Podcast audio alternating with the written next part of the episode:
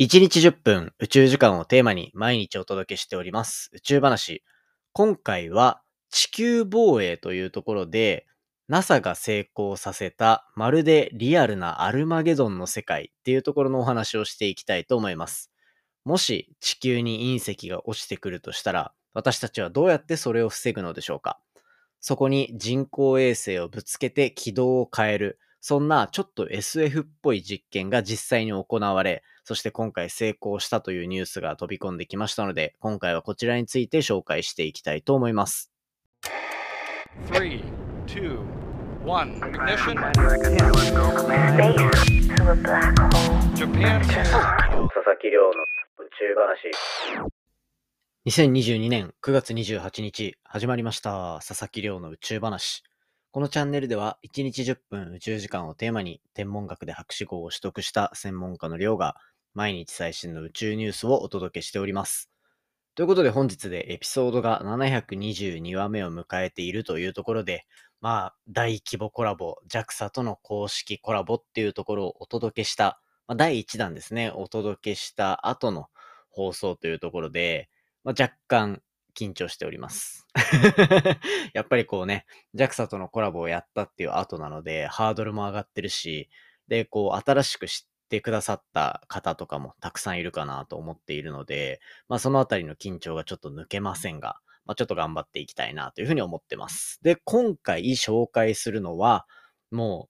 う、4文字熟語でいきます。地球防衛っていうところでね、こんなにかっこいいタイトルないなというふうに思ってるわけなんですけど、今回どんなお話をするか、まあニュースで見た方もいるかと思いますが、NASA が打ち上げた DART と呼ばれる、まあ、人工衛星。こちら何をするかっていうと、まあ宇宙空間を漂っている小惑星に、その人工衛星をぶつけて、で、そのぶつけることによって人工衛星の軌道を変えるというような、そういう実験を行った、まあそういうですね、と実験の成功のニュースが飛んでまいりました。で、なんとまあこちらはちゃんと僕ですね、ポッドキャストで1年前ぐらい、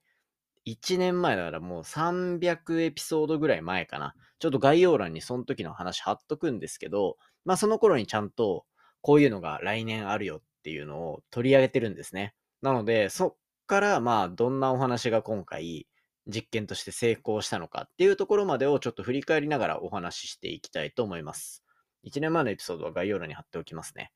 でですね、えっ、と、まあ、今回、ニュースになっているのは、まあ、DART と呼ばれる、こちら人工衛星についての活躍ですね。この DART、英語で、まあ、4文字熟、4文字の略称になっていて、ダブルアステロイドリダイレクションテストというところで、まあ、日本語にすると、二重小惑星、まあ、2つぐるぐる回ってる小惑星の方向転換試験っていうものですね。なので、今回は小惑星に人工衛星をぶつけて軌道を変えるっていう、そんな実験です。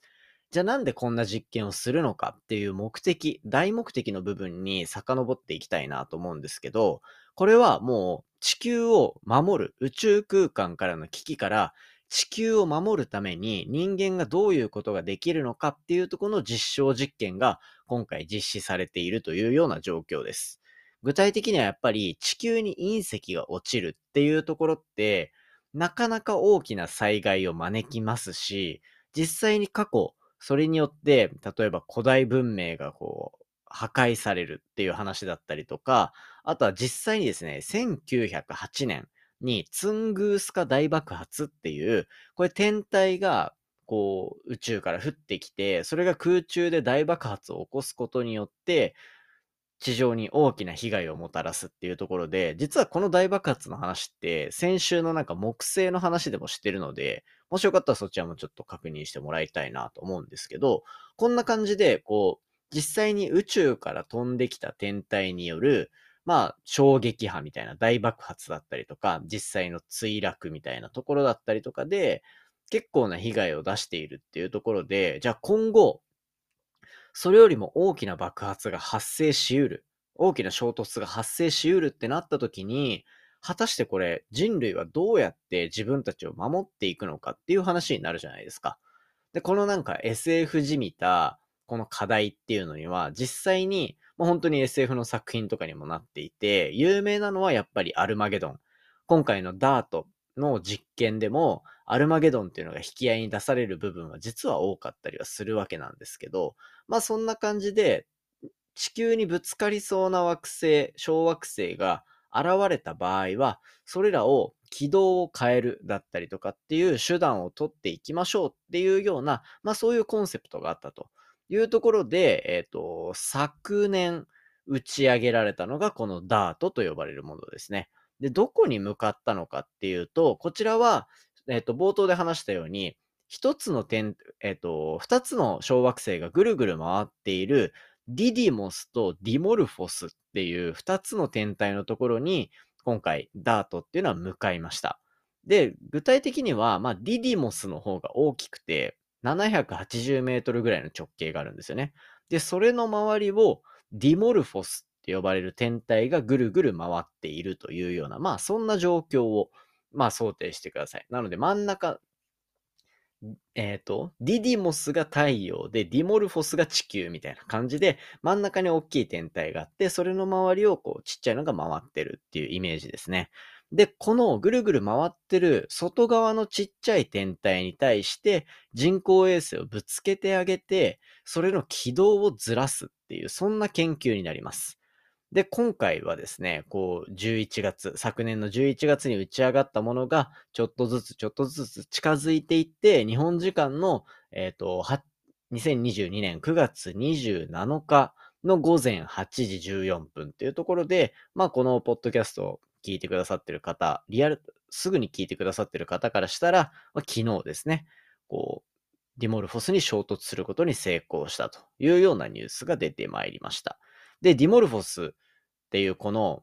ちっちゃい天体、ぐるぐる回ってるちっちゃい天体については、真ん中の星の周りを11時間55分で回っているような天体だということなんですね。なので、今回の実験については、この天体に人工衛星をぶつけることで軌道を変える。つまりは、この真ん中の天体を回っているような、そこの宗教をずらすことができたなら、今回の実験、まあ一つ成功だと言えるわけなんですよね。なので、この11時間55分でぐるぐる回っている、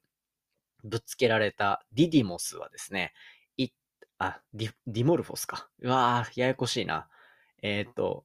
もう一回ちゃんと言い出しますね。11時間55分で回っているディモルフォスに今回ダートと呼ばれる人工衛星をぶつけて軌道を変えた。で、これは例えば今後地球に物が飛んでくるってなった時に軌道を変えられるかっていうところを目的でぶつけていたというところで、そこにぶつけて、じゃあ、これから天体観測っていうのを実施して11時間55分で回っていたものの時間をこう変えれるんじゃないか、10分ほど短くなるんじゃないかっていうのが今回の衝突によって見込まれている変化なんですね。そうすると、まあ、どれぐらいの重さのものをどの角度で、どのタイミングでぶつけることによって軌道をこれぐらい変えることができるっていう実証実験が可能になる。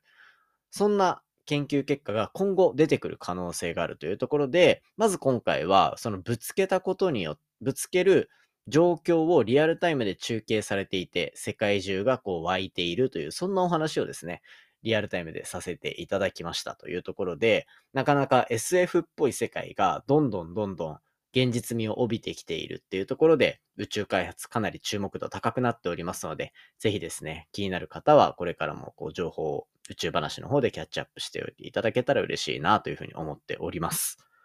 ということで、今回の放送は以上とさせていただきますが、簡単に近況報告しておこうかなと思います。冒頭でお話しした通り、まあ昨日、おとといと JAXA との公式コラボをお届けしていったというような状況になっております。でですね、今回のはまだ第1弾。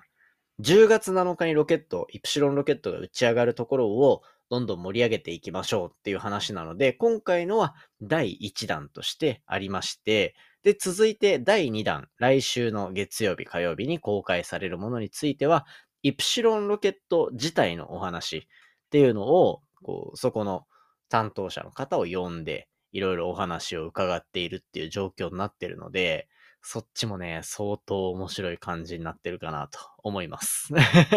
いや、編集してて、個人的には結構面白かったなと思ってるので、ぜひですね、まあ、昨日、一昨日の分もぜひ聞いて感想をお寄せいただきたいなと思ってますし、来週の分もしっかり聞いていただけたらというふうに思っております。まあ、こんな感じでですね、今日みたいに最新の宇宙のニュースだったりっていうのを毎日お届けしておりますが、このチャンネルでは、もしですね、JAXA のコラボからまた新しくこのポッドキャストを聞いてみたよっていう方いらっしゃいましたら、ぜひですね、こうフォローしていただいて、最新の宇宙ニュースを毎日ちょろっとインプットできる、そんなチャンネルになってますので、これからもぜひよろしくお願いいたします。で、これまで聞いてくださった方々にはですね、まあ、引き続き聞いていただいて、こんな感じで、こう、大きい、それこそ JAXA なんていうめっちゃでかいとことコラボできるようなところとか、